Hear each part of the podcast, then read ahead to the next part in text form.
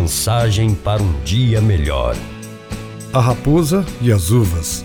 Morta de fome, uma raposa foi até um vinhedo sabendo que ia encontrar muita uva. A safra tinha sido excelente. Ao ver a parreira carregada de cachos enormes, a raposa lambeu os beiços. Só que sua alegria durou pouco. Por mais que tentasse, não conseguia alcançar as uvas.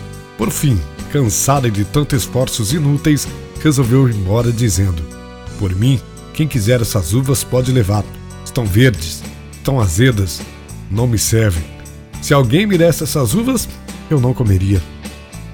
Moral da história: desprezar o que não consegue conquistar é fácil.